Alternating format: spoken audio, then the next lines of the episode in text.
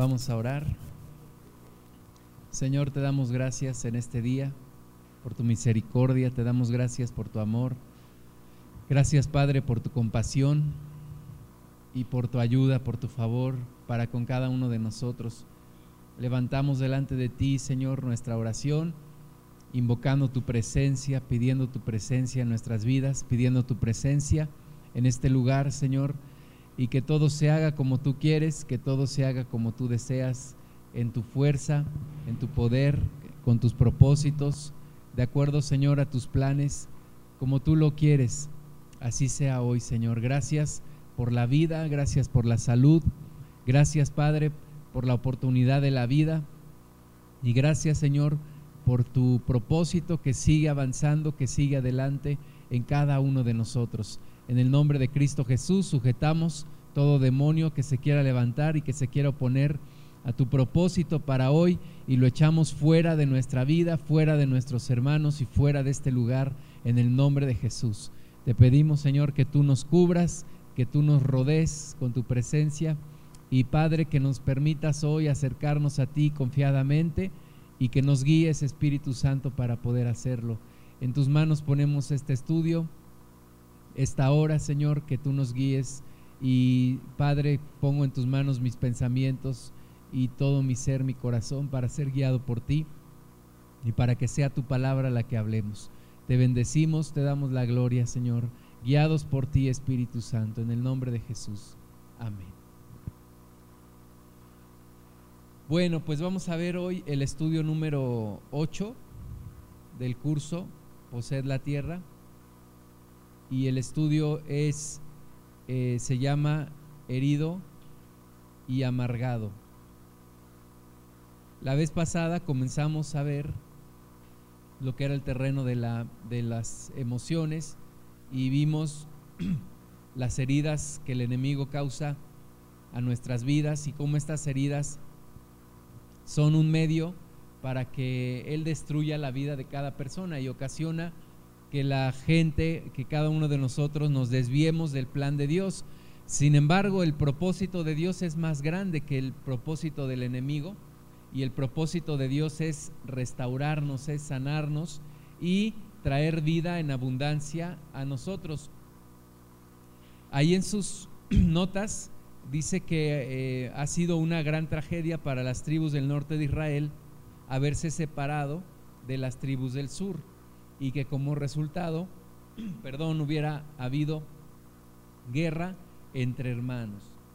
Eso sucedió en el reino de Israel, las dos tribus, las perdón, las tribus del norte se separaron de las tribus del sur y como resultado hubo una especie de guerra civil entre ellos.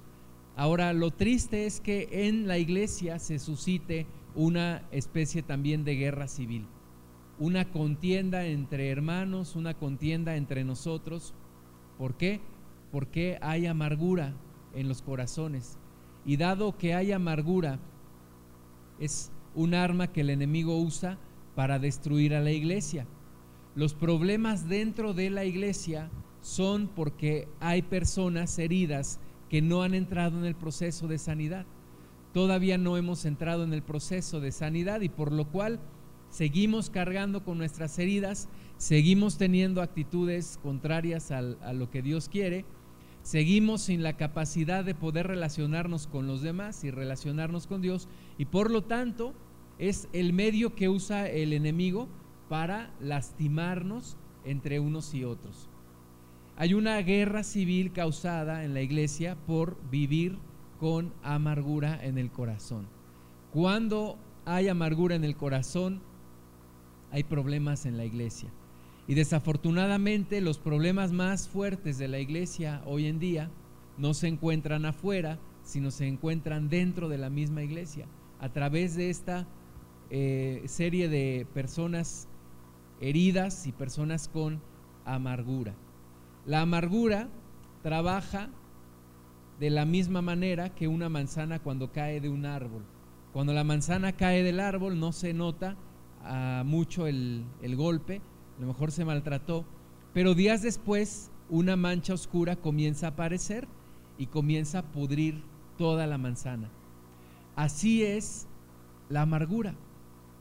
A través de una herida se va extendiendo, va creciendo y va carcomiendo el corazón de la persona, haciendo que todo lo demás funcione mal, trayendo una serie de desórdenes que no puedes estar en paz contigo mismo, que no puedes relacionarte con los demás, que tienes miedo a relacionarte con los demás, que tienes una incapacidad de relacionarte con Dios de la manera en la que Dios quiere, porque esa misma amargura hace que tu corazón se haga duro. Sin sanidad interior una herida se convierte en una raíz de amargura. Una herida no sana por el tiempo solamente, como algunas personas dicen, bueno, ya el tiempo lo sanará. No, si no hay una intervención directa de Dios en tu corazón, la herida no se sana. La herida se va descomponiendo. Es lo mismo que una herida en el cuerpo. Si tú no la sanas, la herida se va descomponiendo, se va, infecta, se extiende o se hace más profunda y el tiempo no sana la herida. Lo mismo en el corazón. El corazón no sana con el tiempo.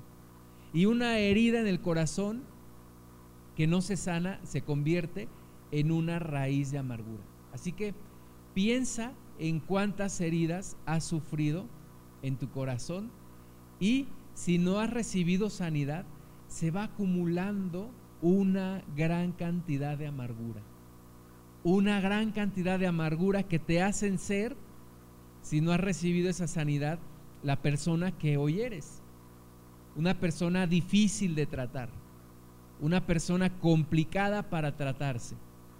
Cuando aparentemente la persona está bien, eh, podemos superficialmente tratar con ella.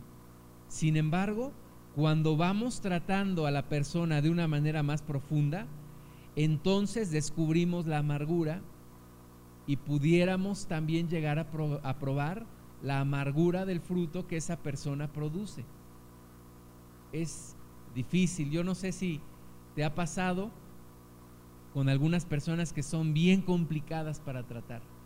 Les dices una cosa y ya se ofenden.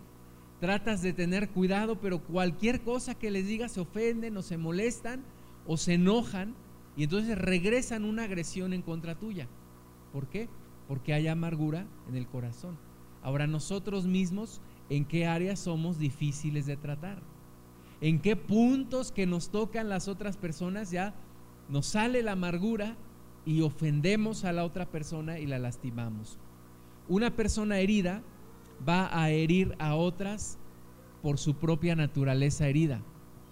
Una persona que está herida y que no ha recibido sanidad va a lastimar a otros, va a lastimar a los que están a su alrededor. Y una persona con amargura hará que su amargura brote y afecte a quienes están a su alrededor. Es una condición que siempre se cumple. Una maestra que yo tuve en la preparatoria nos decía que donde está un hombre bueno, brota la bondad. Y luego nos preguntaba, ¿dónde estás tú? ¿Qué es lo que brota? Donde está un hombre amargado o una mujer amargada, hay amargura porque no puede la persona dar un fruto diferente. El Señor Jesús dijo que un buen árbol no puede dar malos frutos y un mal árbol no puede dar buenos frutos. Entonces, si la persona está amargada, necesariamente brota la amargura. La amargura brota y contamina a los que están alrededor. Cuando tú estás de mal humor en tu casa, todos van a acabar de mal humor. ¿Por qué? porque contaminas a los demás, porque los pones de malas. Cuando tú estás triste, hay un ambiente de tristeza en tu casa. ¿Por qué? Porque esa amargura no se queda allí, esa amargura brota. Es una raíz que sí está abajo de la tierra, pero que abajo de la tierra se alimenta y crece la hierba y sale y aflora. Lo mismo la amargura, se alimenta del interior, está en el interior, pero sale de ahí y brota y afecta a todos los que están alrededor. De ahí la importancia, hermanos, de ser tratados por el Señor y de entrar en un proceso de sanidad, un proceso de sanidad. En la semana una persona que nos platicaba cómo había, su esposo le había golpeado y le había amenazado, estaba ebrio. Pero esa persona, aunque nosotros quisiéramos juzgarle a una persona que, eh, que agrede a una mujer, aprovechándose de su fortaleza, pues esa persona está lastimada, esa persona está amargada. En una ocasión, dicen que llegó un, un joven que se había acabado de casar con un pastor y la mujer de este joven llegó llorando y llegó toda golpeada. Y entonces eh, le dijo, ¿qué te pasó? Y dijo, es que me golpeó mi esposo. Y el pastor llamó al joven, lo encerró en un cuarto y le dio una cachetada. Y el joven se quedó sorprendido y le da otra. Y le dice, pero pastor, ¿está usted actuando en la carne? Y le dice, sí, si estuviera actuando en el espíritu te mataría. Lo estaba confrontando. Yo sé que no es la forma, tal vez correcta de hacerlo, pero sabes que un hombre que, que lastima a otros es un hombre herido, es un hombre amargado. Y a veces no es necesario con los golpes físicos. A veces lastimamos a los demás con nuestras palabras, porque de nuestro interior salen palabras de amargura. De nuestro interior salen palabras que hieren, lastiman a los que están alrededor con nuestra actitud, a veces no solo con palabras. Nos dice la otra persona, nos pregunta algo, nos quedamos callados. Estamos lastimando a la otra persona, estamos sacando amargura con una actitud. Entonces, si tú quieres una sanidad en tu casa, si tú quieres una familia eh, funcional, una, una familia que viva en armonía, necesitas entrar en el proceso de sanidad. Necesitas sacar la amargura que hay en tu corazón. Necesitas ser tratado por el Señor en tu interior. Hebreos 12, 15 dice, mirad bien, no sea que alguno deje de alcanzar la gracia de Dios, que brotando alguna amargura os estorbe en la versión Reina Valera dice que brotando alguna raíz de amargura os estorbe y por ella muchos sean contaminados. Entonces, mirad bien, mira bien, examina bien tu vida. ¿En dónde hay amargura en ti? El apóstol Pablo dijo, yo no pretendo haberlo ya alcanzado. Y todos nosotros pudiéramos bien reconocer en dónde hay todavía amargura en mi interior. De repente estamos ya con una actitud agresiva ante los demás y es momento de reflexionar, mirar bien. Oye, tengo que mirar bien mi interior, no sea que ya esté brotando una raíz de amargura, no sea que ya esté yo lastimando a mi familia porque hay amargura en mi interior que está saliendo. Y esta amargura está lastimando a, a los que están a mi alrededor estoy siendo agresivo con mi esposa, estoy siendo agresivo con mis hijos, estoy mostrando una actitud de agresividad, estoy tratando de defenderme, pero en, ese tratar de defenderme estoy agrediendo a quienes están a mi alrededor. ¿Y eso por qué? Porque tengo amargura. ¿Y por qué tengo amargura? Porque hay una herida que no ha sanado y necesito la sanidad de Dios. Entonces dice, mirad bien, no sea que alguno deje de alcanzar la gracia de Dios. Cuando ya no opera el propósito de Dios en ti y en mí, porque la amargura se ha, se ha sobrepasado, ha salido y hemos cubierto nuestro corazón con esa amargura. Y entonces ya no es el propósito de Dios en nosotros, sino la amargura que hay en nuestro corazón. Entonces, cuidado, no sea que alguno deje de alcanzar la gracia de Dios, que brotando alguna amargura os estorbe. La amargura estorba, hermanos. La amargura estorba para el crecimiento espiritual y para la madurez de una persona. Una persona amargada no puede madurar. No puede ser una persona que dé buenos frutos. Una persona amargada no puede madurar emocionalmente porque se ha quedado con la marca de una herida emocional que le impide seguir creciendo y seguir madurando emocionalmente. Una persona amargada estorba el propósito de Dios, estorba el plan de Dios e impide que Dios bendiga a otros. ¿Por qué? Por la amargura que esa persona está anteponiendo como un obstáculo. Por eso dice que no sea que alguno deje de alcanzar la gracia de Dios que brotando alguna amargura os estorbe y por ella muchos sean contaminados. Finalmente, por la amargura de uno, muchos pueden ser contaminados. Y hablamos de los que viven contigo, primeramente de los que están más cercanos a ti, de los que conviven más contigo. Aquel que esté más cercano a ti va a ser el primero en ser lastimado por tu amargura. Aquel que comparte más tiempos contigo, más pensamientos, más comunicación, más momentos, más espacio, será la persona a la que vas a lastimar primero y a la que vas a lastimar más. Es perverso el plan del diablo, pero así es. Uno a los que menos quisiera lastimar es a los que más ama. Sin embargo, cuando hay amargura en ti, a los primeros que lastimas es a los que más amas, a los que más están cercanos a ti.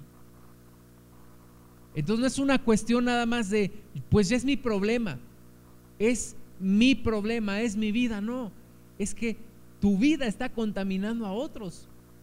Es que si no arreglas tu situación, estás afectando a los que están a tu alrededor. Si yo no arreglo mis problemas, yo voy a lastimar a mis hijos. Si yo no arreglo mi interior, yo voy a lastimar a mi esposa. Si yo no arreglo mi interior, yo voy a contaminar a la congregación. Es una cuestión egoísta y miope decir, es mi vida, yo la vivo como yo quiera, no. Es no es tu vida, es la vida que Dios te dio y además si afectas a otros cuando no recibes una sanidad, cuando no tienes una sanidad. Hay grupos en donde por ciertas personas se detiene la bendición de Dios, por ciertas personas que no han cambiado. Hay familias en donde no hay bendición porque hay necesidad de un cambio en alguno de los miembros. Afecta a todos los demás. Afecta a los demás.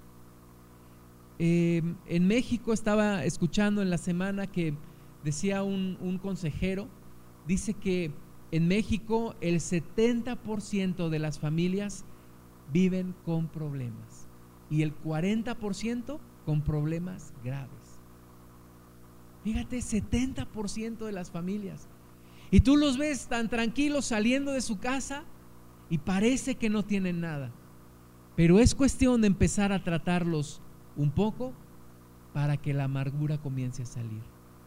En una ocasión estábamos, eh, yo salía de mi casa a las cuatro y media de la mañana para ir a trabajar y me dice el policía que cuida, eh, le digo, ¿qué, ¿qué, fue lo que pasó? Hubo unas patrullas y, le dije, yo pensé que a, lo mejor habían, se habían metido a la casa de alguien, habían robado o, algo había sucedido. Y me dice, no, es que desafortunadamente uno de sus vecinos golpeó a su esposa. Tuvimos que intervenir. Y me dice, y me asombra porque es un hombre preparado, es un hombre profesionista, un, hombre con dinero. Y dice, y nos asombró que pasara esto. Y sabes que la condición no es que tenga dinero o preparación. Una persona herida es una persona amargada, no importa qué preparación del intelecto tenga, porque la sanidad no se recibe en el intelecto solamente, se recibe en el corazón, se recibe adentro lo más profundo del corazón, donde están las heridas y donde brota la amargura. Son raíces profundas que están allá penetrando en nuestro interior que hay que sacar completamente. Entonces está en juego mi salud, pero también la de mi familia y también la de mis hermanos.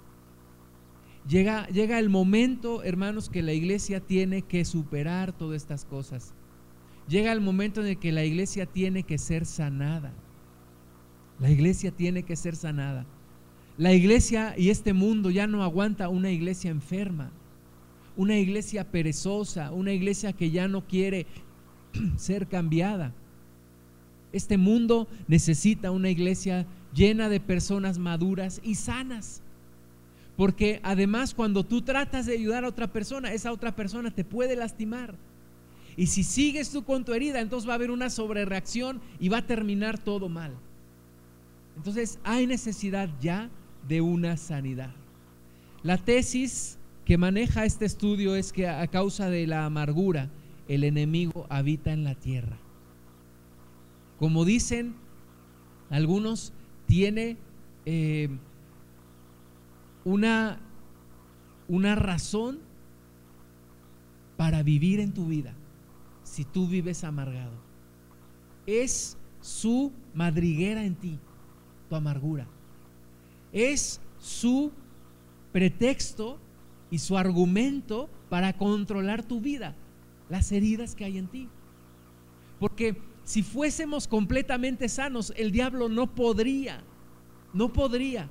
Y si fuésemos completamente maduros, viviríamos en una santidad que el diablo no podría penetrar y por lo tanto no podría hacer nada. No podría absolutamente hacer nada en esta tierra. Si todos fuésemos personas sanas, personas maduras, personas llenas del Espíritu Santo, el diablo no podría habitar en esta tierra. Pero dado que no lo somos todavía completamente, pues el enemigo sigue habitando en la tierra. Y dado que en las familias no hemos alcanzado el nivel de sanidad que queremos, el diablo se sigue metiendo y sigue causando problemas en las familias. Y dado que la iglesia todavía no alcanza ese nivel de sanidad, el diablo sigue causando problemas entre nosotros. Porque hay una razón, porque hay un argumento, porque hay una madriguera en donde el diablo puede venir y vivir. Por eso una persona, por más que haga una oración por ella, si la persona no permite que Dios le sane su interior, es una persona que incide en el mismo problema. Porque hay que sanar. Es como si cortas, eh, ahora que eh, veíamos ayer al jardinero, nos decía, mira, ahí hay pasto, pasto malo, contaminado, dice, ese pasto lo tienes que arrancar, lo tienes que jalar para que salga con toda la raíz. Dice, porque si lo cortas, a los pocos días va a volver a crecer. Y es lo mismo en nuestras vidas. No se trata de controlar una actitud. Por eso las personas que tienen eh, problemas de alcoholismo y van a, alcohólicos anónimos o a ciertos grupos y vuelven a ir y salen de ahí y vuelven a entrar y, y vuelven a salir y regresan, es porque hay que arrancar el problema de raíz. Hay que sacar el problema de raíz. Y la raíz tiene que ver con las heridas que hay en el alma. La amargura es el veneno del alma. Es el veneno del alma. Tú no te tomarías un veneno físico.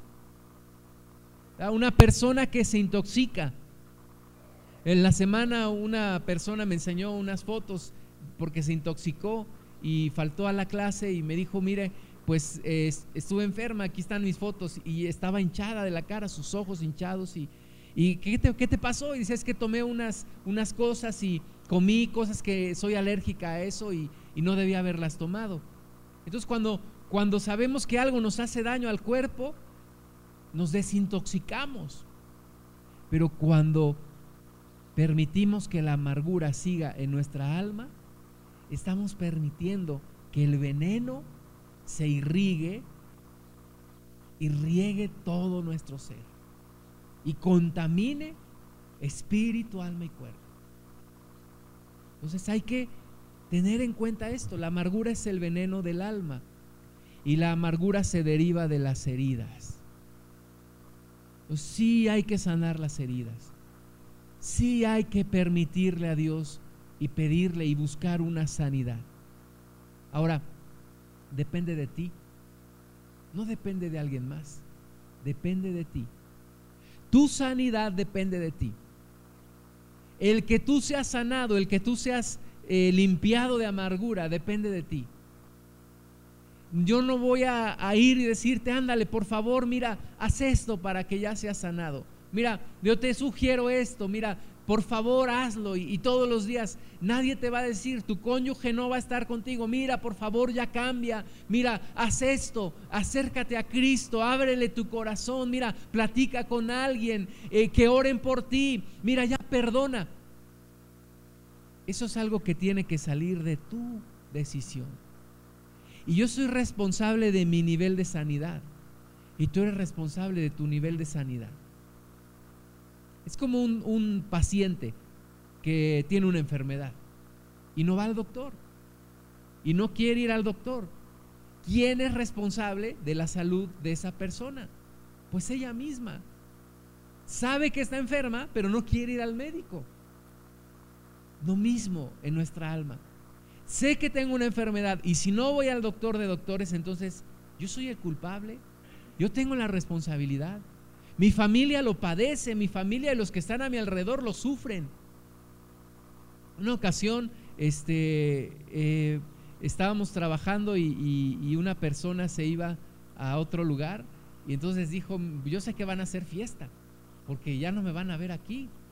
Y es una persona difícil. Y es que todos los que están alrededor de una persona que vive con amargura, todos lo sufren. Unos en mayor medida que otros.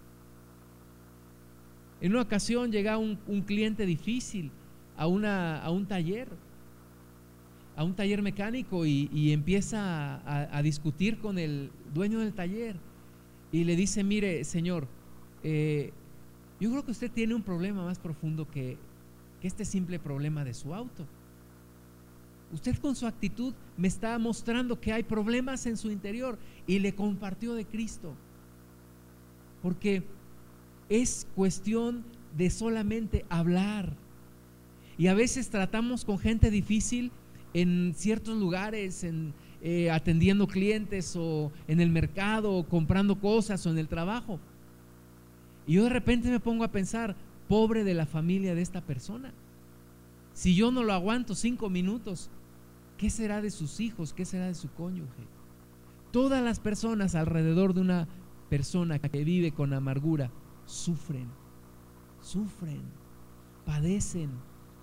Yo tenía un amigo en la primaria que todo mundo le decía que estaba loco. Aún los maestros decían que estaba loco. Pero Tiempo después nos dimos cuenta que este, este niño era maltratado, su padre era judicial y lo maltrataba a él, a su madre, a sus hermanos.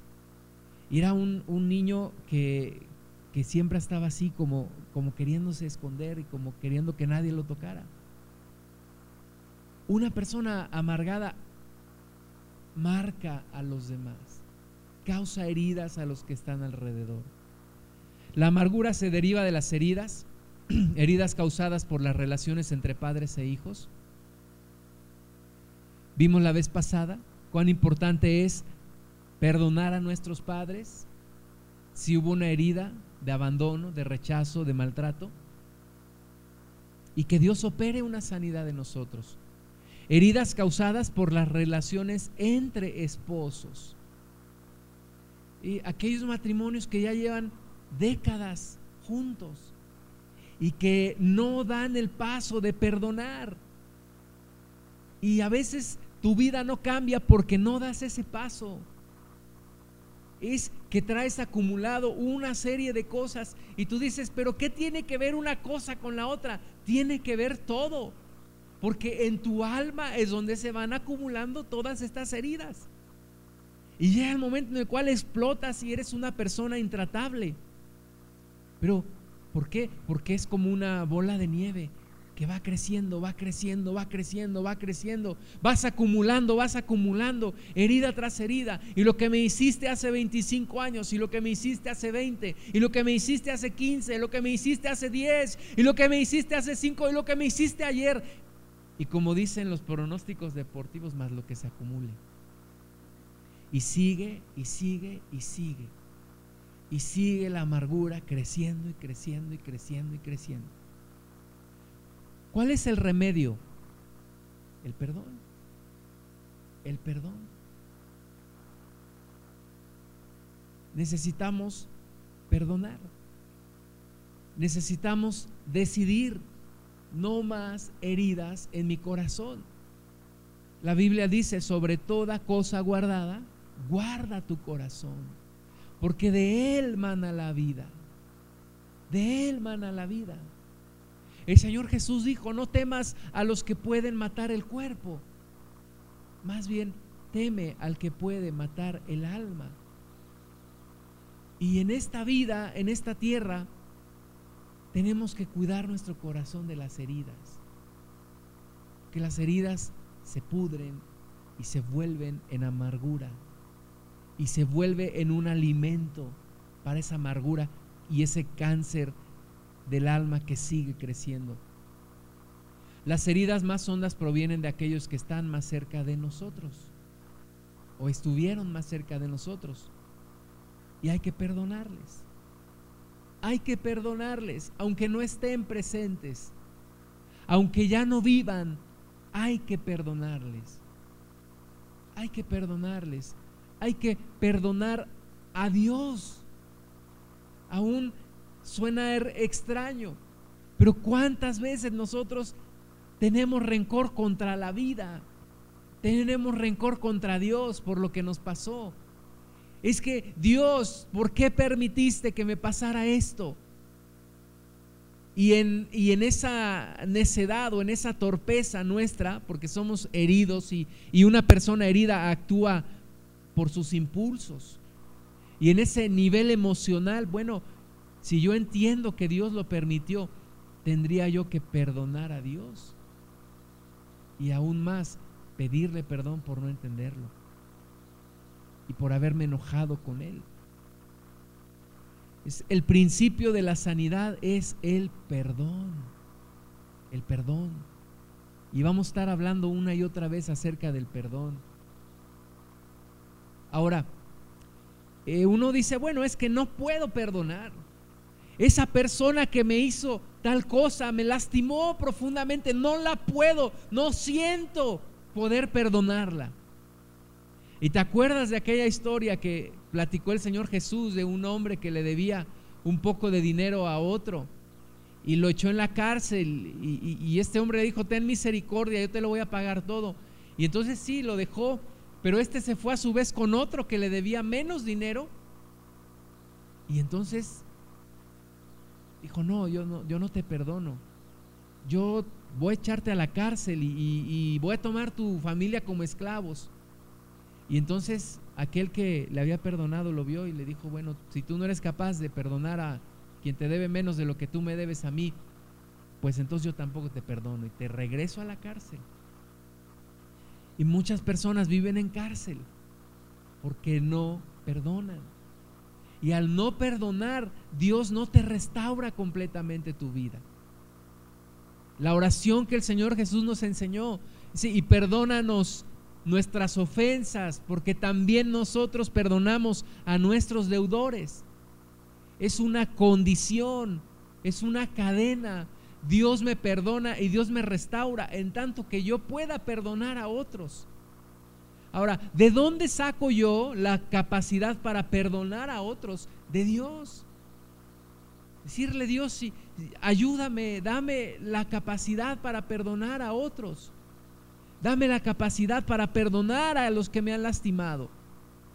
Y, la, el perdón no es un sentimiento, así como el amor no es un sentimiento, es una decisión.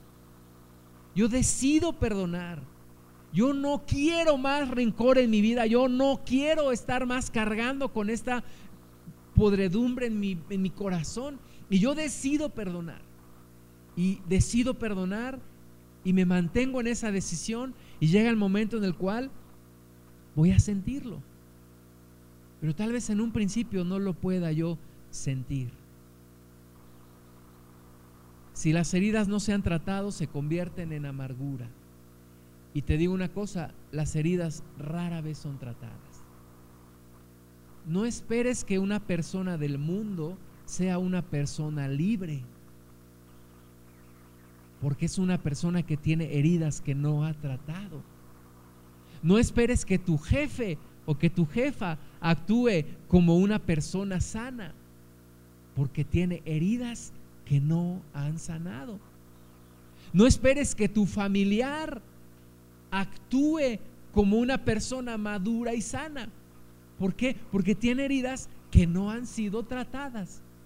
Por eso el Señor Jesús dijo, he aquí os envío como ovejas en medio de lobos. Y tiene uno que aprender a, a, tratar con gente herida. Pero para poder ayudar a otros que están heridos, yo necesito primero mi sanidad. Necesito una sanidad. Y entonces estoy listo para ayudar a los que están a mi alrededor y que también están lastimados. La amargura causa daños en todo nuestro ser. Se deja relucir a través de nuestra conversación. A veces hay personas que dices, qué persona tan agradable, qué persona tan simpática. Ajá, sí. Cuando empiezas a tratarla un poco más y llegas a tratar asuntos de dinero, ¡pum! Oye, se transformó esta persona. Hoy llegas a tratar asuntos de trabajar en equipo, ¡fum! La persona se vuelve mandona, se transforma. ¿Verdad? Y a veces solamente basta con, con conversar un poco. Hay personas, y normalmente todos nos ponemos una, una, una careta. Y tratamos de ser amables. Bueno, algunos ya ni tratan, ¿no? Algunos ya, ya de plano, ¿no? se descararon, ¿no? Pero normalmente tratamos de ser amables. Pero llega un punto en, el, en, la relación en el cual ya no podemos ser amables. Hay un punto en el cual nos cuesta trabajo. Y entonces ahí necesitamos sanidad. La amargura la vemos en nuestras reacciones. ¿Cómo reaccionas ante ciertas cosas? ¿Cómo reaccionas? ¿Cómo reaccionas cuando aquella vecina va y te pone la basura en tu puerta?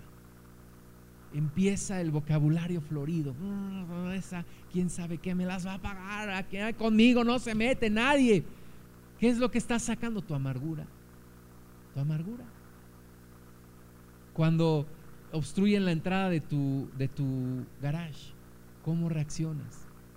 Allí se ve la amargura sacas la, navaja y ahora sí este vecino va a aprender y va a estrenar llantas y destroza sus llantas, ¿no? ¿Cómo reaccionas? Un hombre celoso, ¿verdad? Cuando tiene sospecha de que su esposa es infiel y qué hace. Está sacando la amargura. Por eso la amargura se ve en nuestras reacciones. El Señor Jesús dijo, no es lo que entra, lo que contamina al hombre, es lo que sale. Y sale muchas veces a través de reacciones, a través de conversaciones, a través de pláticas. Es una, una, una persona muy bien arreglada, cuida su imagen, pero empieza a hablar y salen sapos y ranas y, y serpientes de lo que habla. Lo revelamos también en nuestras actitudes. Personas pesimistas. Es que este país nunca va a avanzar. Es que jamás vamos a cambiar. Las cosas van de mal en peor. O aquel que dice es que yo me acuerdo los tiempos pasados siempre fueron mejores. O aquel que vive ya con cansancio. O aquella que vive con ira. El otro día me decía mi hijo, mira papá, esa señora ancianita que va ahí es la que nos ponchaba las pelotas. Está sacando la amargura. Y la amargura causa trastornos en la salud física también. Gente que vive con problemas de salud porque hay una tremenda amargura en su interior. Incluso algunos casos, no quiero decir que todos, algunos casos de personas que enferman de cáncer, o de artritis, porque son cosas que van acumulando en su alma. No, no es para que digamos que toda persona enferma es porque tiene amargura, no. Pero sí, toda persona amargada causa problemas en su salud. Entonces es todo esto, enfermedades del corazón. Una persona que vive en amargura y todo eso llega al corazón y y es una persona que no puede vivir en, en salud.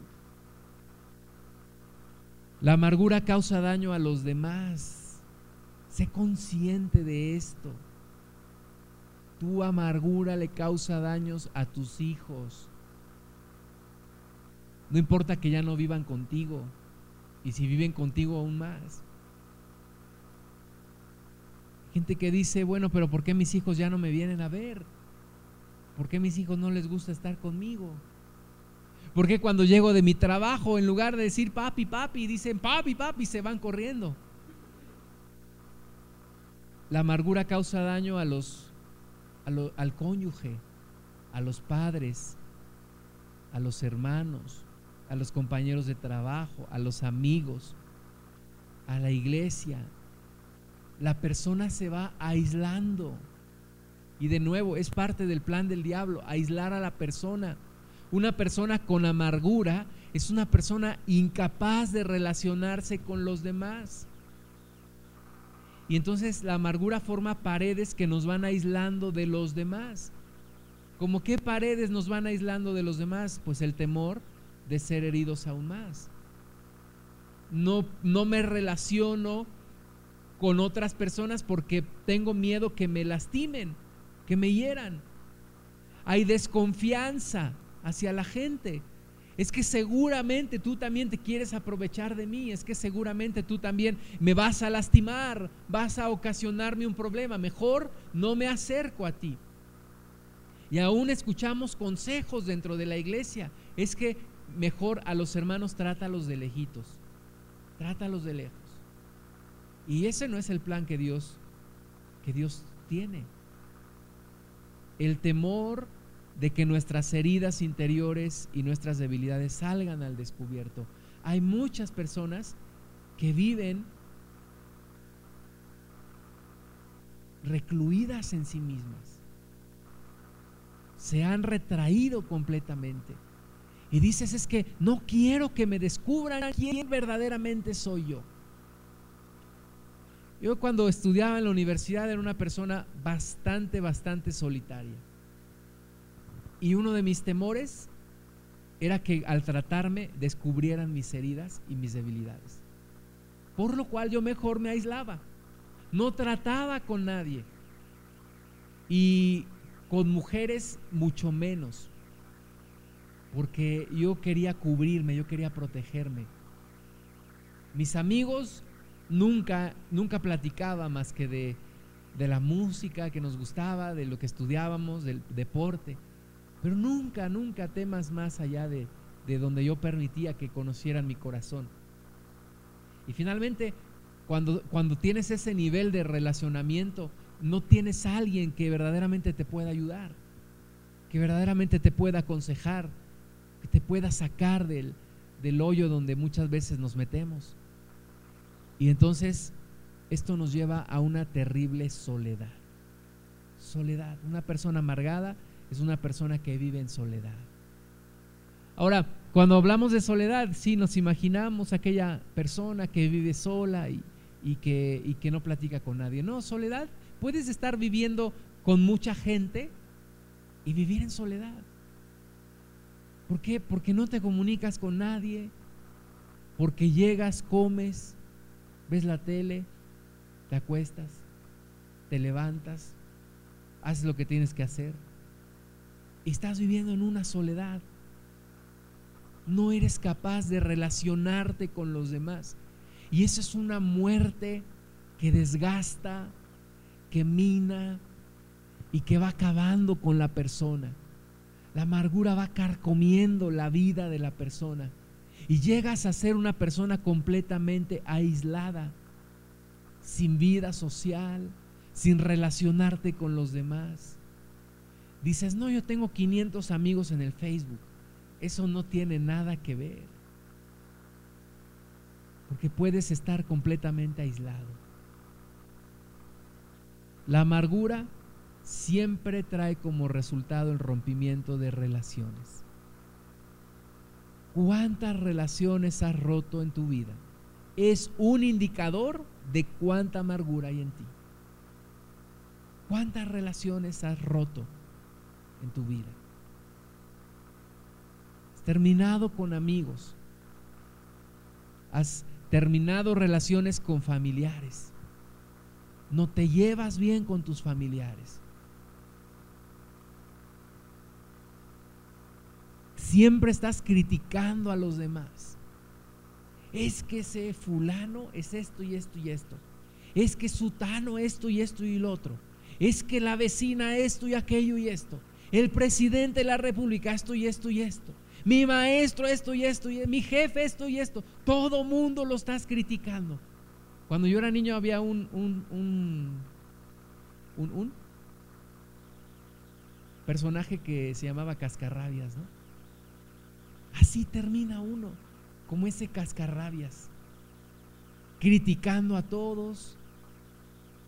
Oye, es que esa persona, bueno, sí, pero ¿por qué no ves? Ahora sí, como dice el chavo, velo por lado amable, ¿no? No, es todo le ves, pero, todo le ves, pero, todo, pero, pero, pero, pero, pero. Aún la forma en la que se viste la gente te molesta. Es que se peinó mal es que no volea sus zapatos. Bueno, y llegas a ser infeliz. Infeliz por lo que otros hacen. Ahora sí como dice la gente del mundo, hasta lo que no te comes te hace daño. Todo te irrita, todo te molesta. Esa amargura que hay en ti y en mí. Y hay que sacarla. Ahora, hay un daño causado por el rompimiento de las relaciones. El rompimiento de las relaciones nos causa ceguera. Primera de Juan 2, 9 dice, el que dice que está en la luz y aborrece a su hermano, está todavía en tinieblas. ¿Sabes, mi amado hermano, por qué muchas veces no nos cree el mundo? ¿No nos cree el mensaje que llevamos? Porque nos ve que seguimos aborreciendo a los demás. Pero no te fijes en lo que en lo que yo soy. Escucha lo que yo te digo, imposible. Imposible. La gente no le importa lo que le tengas que decir hasta que no está convencida que le importas, que ellos te importan a ti. Mientras no vean un cambio en ti, la gente está cansada. ¿Por qué mucha gente se queja de estos tiempos de, de elecciones y candidatos y todo, marketing, imágenes. La gente quiere ver algo real. Y lo menos que quiere es una bola de religiosos hablando de amor que no son capaces de vivir. Porque mi vecino me ve cuando yo voy apurando a mi esposa y, apúrate y ora y ya vamos a llegar tarde otra vez y, es, nunca sales a tiempo y es que tú y, y el vecino está viendo. Y un día le toco a la puerta vecino, vengo a predicarle del amor de Cristo. Y con toda la justa razón me diría, pues primero ve y predícale a tu esposa. Primero ve y vívelo en tu casa. El que dice que está en luz y aborrece a su hermano está todavía en tinieblas.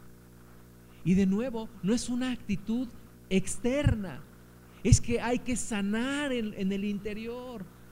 El que ama a su hermano permanece en la luz y en él no hay tropiezo. Pero el que aborrece a su hermano está en tinieblas y anda en tinieblas y no sabe a dónde va porque las tinieblas le han cegado los ojos.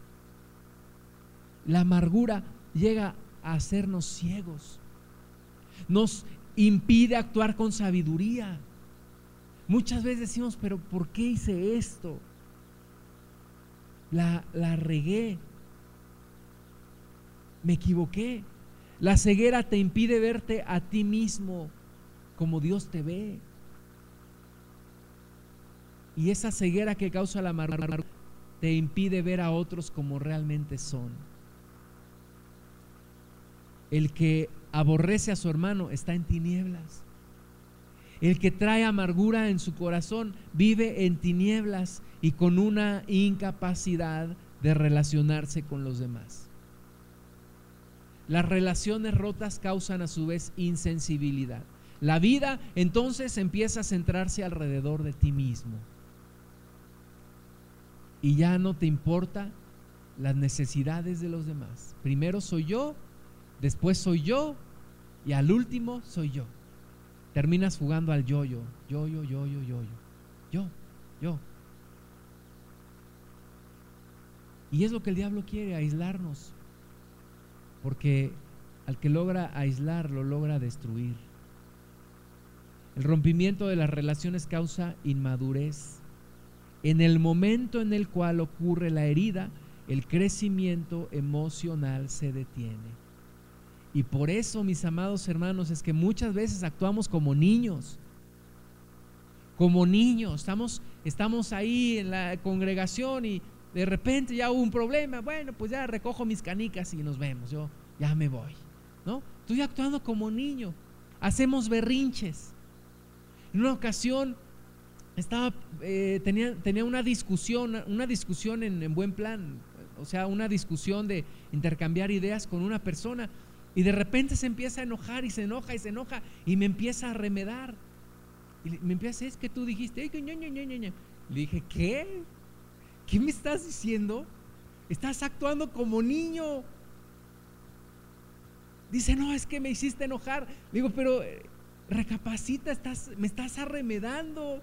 Estás actuando como niño. ¿Sabes por qué? Porque en el momento en el que hay una herida se detiene el crecimiento emocional. Hay muchos bebés espirituales en la iglesia. ¿Por qué? Porque cuando la herida no ha sido sanada se interrumpe la madurez. Se interrumpe la madurez. Y muchas veces seguimos actuando como niños o como niñas.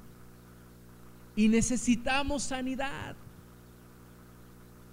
Hay personas que, en su personalidad se comportan como niños porque en su interior no han querido crecer. Y les da miedo crecer y les da miedo tener una responsabilidad. Pero no es la solución quedarse como un niño o como una niña. La solución es ser sanado y destrabar ese crecimiento que se, que se obstaculizó y que la persona crezca y fluya y madure. Porque todos vamos hacia una madurez, dice la palabra de Dios, que en el cuerpo de Cristo todos vamos hacia una madurez. Entonces hay que detectar, oye, en qué momento o en qué áreas de mi vida actúo como niño. Porque ahí necesito una sanidad y necesito madurar. El crecimiento emocional se reanuda cuando la liberación y la sanidad interior se llevan a cabo. Hay mujeres que fueron lastimadas por un hombre que pudo haber sido su propio padre y tienen una incapacidad para relacionarse con los hombres, aún con su propio esposo. Ahora, hay hombres que fueron lastimados por una mujer que pudo haber sido su propia madre. Y entonces hay un odio hacia las mujeres. ¿Por qué? Porque hay una herida en su corazón. La destrucción es causada por la falta de perdón. Si hay perdón, mi hermano, te tomará un tiempo y estarás lastimado por un tiempo, pero fluirá tu sanidad. Pero si no hay perdón, entonces el resentimiento se convierte en amargura. La culpa se convierte en odio y el engaño se convierte en perversión. Cuando no hay perdón, todo empeora. Todo empeora. Y el tiempo no cura nada, al contrario. Contrario, se va acumulando más y más y más y más basura. Y se va haciendo más grande el problema. Por eso, cuando tienes un problema con alguien, arréglalo inmediatamente. Porque después te va a ser más difícil. Y cada día que dejes pasar, te va a ser más difícil arreglarlo. Arréglalo ya. Dice el Señor Jesús, ponte a cuentas pronto, mientras vas en el camino, arréglate ya. No sea que tu adversario vaya con el juez, con el alguacil y el alguacil te agarre y te meta a la cárcel. Lo más pronto que puedas, arréglate, perdona. Arregla tu interior. Sana tu, tu interior. De unos años para acá empecé a ser un poco más consciente de, cuidar mi cuerpo, no comer ciertas cosas, no tomar mucho refresco, tomar agua. Y soy un poco más consciente de que lo que yo le meta a mi cuerpo se queda en mi cuerpo y luego cuesta trabajo sacarlo. Y por eso trato de tomar mucha agua todos los días y todo, ¿no? Lo mismo tiene uno que ser consciente del alma. Lo que uno le va metiendo al alma se va guardando. No le metas porquería a tu alma. No dejes que el diablo ponga su basura en tu corazón. Perdona, arregla, sé una persona fácil de tratar. Tenía un, jefe que nada complicado y, y todo el mundo nos gustaba tratar con él porque nada complicado. Pero había otros jefes que te decían no. ¿Por qué? ¿Por qué no? Pero ¿por qué no? Porque no quiero, porque soy tu jefe y qué. Hazle como quieras. Y no, y no, y no, y no. Personas complicadas. Una persona fácil de tratar es una persona normalmente sana en su interior, sin amargura, sin toda la carga que, que trae mucha gente en sus espaldas de amargura, de odio, de resentimiento, de rencor en contra de la propia vida. La amargura es el semillero de todo trabajo del demonio. Tú no llegas a tu casa y, pones un pedazo de carne ahí para que se descomponga en la cocina, porque sabes que van a llegar las moscas y las moscas van a traer huevecillos y, y va a haber gusanos y luego llegan las cucarachas y a lo mejor hasta llegan las lombrices. ¿no? Tú no haces eso en tu casa. Bueno, si tú conservas amargura en tu interior, es como, como, como un foco de descomposición, donde todo empieza a crecer y a descomponerse. La amargura es la causante de la destrucción de los cristianos. ¿Qué vas a alimentar dentro de ti? ¿Tu amargura o tu amor por Dios? Lo que más alimentes es lo que va a crecer y es lo que te va a gobernar. ¿Qué vas a alimentar? Para evitar esto, tenemos que vivir en un espíritu de perdón continuamente. Cuando Satanás viene con una herida, no la recibas. Inmediatamente libérate de esta por medio del perdón. Una ocasión yo estaba, estaba recibiendo mi, mi título profesional y yo busqué la, la mención honorífica, tenía el promedio para tenerlo y resulta que por un nombre no me la dan. Y el Señor me dijo, ¿sabes qué? No dejes que el enemigo te cause una herida más en tu corazón. No eres lo que un hombre dice que eres, eres lo que yo digo que eres. Y dije, sí, no, no voy a permitir una herida más en mi corazón. El diablo ya me ha hecho muchas heridas. No le voy a permitir una más. ¿Cuál es la forma de no permitirle la herida? Corre con tu padre, pídele sanidad y perdona a la persona que te ha lastimado. Perdónale. Cuida tu corazón. Cuida tu alma. Éxodo 15, 22 y con esto terminamos. E hizo Moisés que partiese Israel del mar rojo y salieron al desierto de Shur y anduvieron tres días por el desierto sin hallar agua. Y llegaron a Mara y no pudieron beber las aguas de Mara porque eran amargas. Por eso le pusieron el nombre de Mara. Fíjate que Muchas veces la gente no puede venir a ti y beber un agua dulce, porque lo único que estás produciendo es agua amarga. Y el agua amarga no se puede beber. Un matrimonio donde uno de los dos está viviendo una amargura, no se puede disfrutar. El agua amarga no se puede beber. Y si la bebes por un tiempo, te cansa. Hay momentos en donde no te puedes relacionar contigo mismo porque estás produciendo pura agua amarga. No sabes ni estar en paz contigo. no sabes ni estar a solas contigo. Entonces, ¿qué es lo que hay que hacer? Entonces el pueblo murmuró contra Moisés y dijo, ¿qué hemos de beber? Y Moisés clamó a Jehová y Jehová le mostró un árbol y lo echó en las aguas y las aguas se endulzaron. Qué hermoso. Y Dios provee un árbol, echan el árbol en las aguas amargas y se vuelven dulces. Y allí les dio estatutos y ordenanzas y allí los probó y dijo, si oyeres atentamente la voz de Jehová tu Dios e hicieres lo recto delante de sus ojos y dieres oído a sus mandamientos y guardares todos sus estatutos, ninguna enfermedad de, los, de las que envié a los egipcios te enviaré a ti. ¿Por qué? Yo soy Jehová tu sanador. Y llegaron a Elim, donde había doce fuentes de aguas y setenta palmeras, y acamparon allí junto a las aguas. Cuando Dios opera una sanidad en ti,